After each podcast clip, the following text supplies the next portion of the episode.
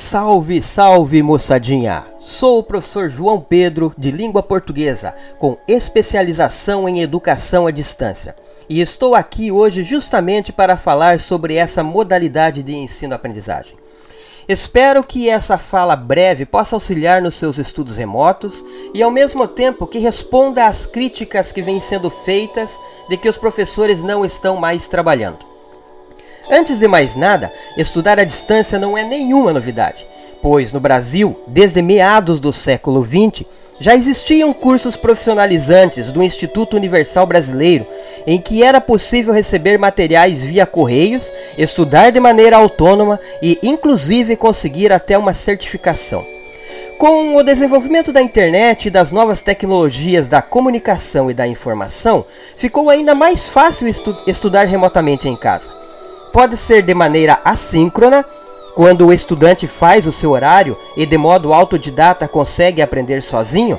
Nesse caso, cabe aos professores preparar os materiais e elaborar estratégias interessantes para que seus estudantes compreendam da melhor maneira possível e aprendam o que é necessário.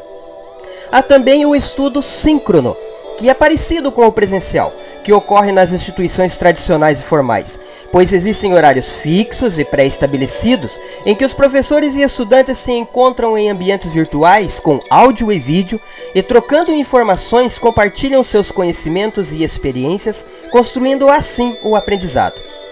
Vale aqui ressaltar que tanto no presencial quanto à distância, a aprendizagem não é homogênea pois não acontece de maneira igual para todos os envolvidos. Alguns aprendem mais ouvindo, pois são mais auditivos. São os ouvintes de músicas, de podcasts, aqueles que se concentram em palestras. Outros precisam ver, por, porque são mais visuais. São aqueles que prestam atenção nos slides, nas anotações, gostam de sublinhar, de escrever e anotar tudo. E ainda há os sinestésicos, que são mais práticos, são mais impacientes, gostam de ficar rabiscando o caderno nas aulas, preferem atividades práticas. Diante disso, é desafiador o trabalho de educar e de aprender à distância, pois tal modalidade apresenta algumas características que também são comuns no ensino presencial, mas, por outro lado, tem muito mais recursos tecnológicos e infinitas possibilidades que, ora, são boas para uns ora são ótimas para outros e ora são ruins para todos. Sem contar ainda que existem pessoas que têm um perfil ideal para estudar dessa forma, pois dominam bem as tecnologias, são autodidatas, têm autonomia para aprender, gostam desse desafio.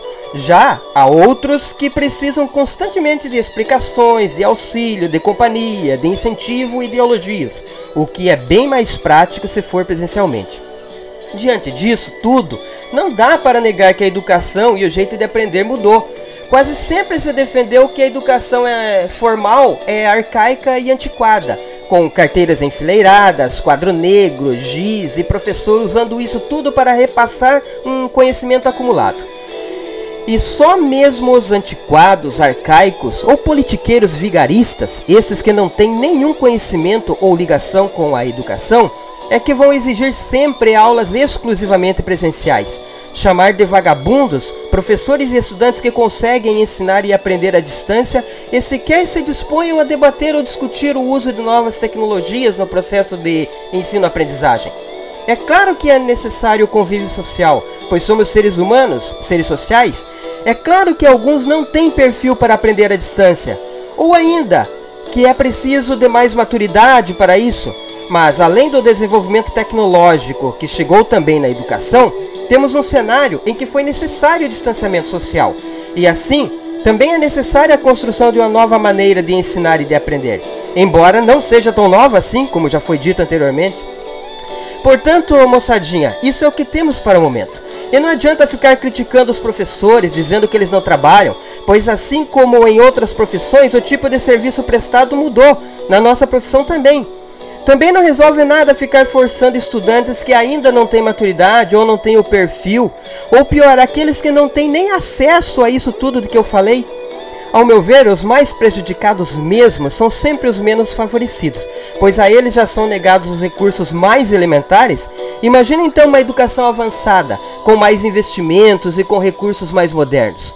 Continuamos com a reprodução de uma sociedade desigual, sem que todos tenham acesso às novas maneiras de aprender e ensinar, com muitas dificuldades de compreensão por parte de alguns de que o mundo muda e a gente muda junto com ele. Então, o que temos para o momento é isso. Procure pesquisar mais sobre as suas responsabilidades, o seu perfil de aprendiz, o que pode fazer diante da realidade, em que pode melhorar ou mudar de ideia e faça-o da melhor maneira possível, pois talvez continuemos assim por mais um tempo, talvez não. A vida quase sempre foi muito transitória e atualmente podemos perceber bem isso. E o conhecimento, a educação, o saber também são parte da vida, então sempre estarão em constantes mudanças. E nós precisamos mudar e ou nos adaptar. Abraços e obrigado.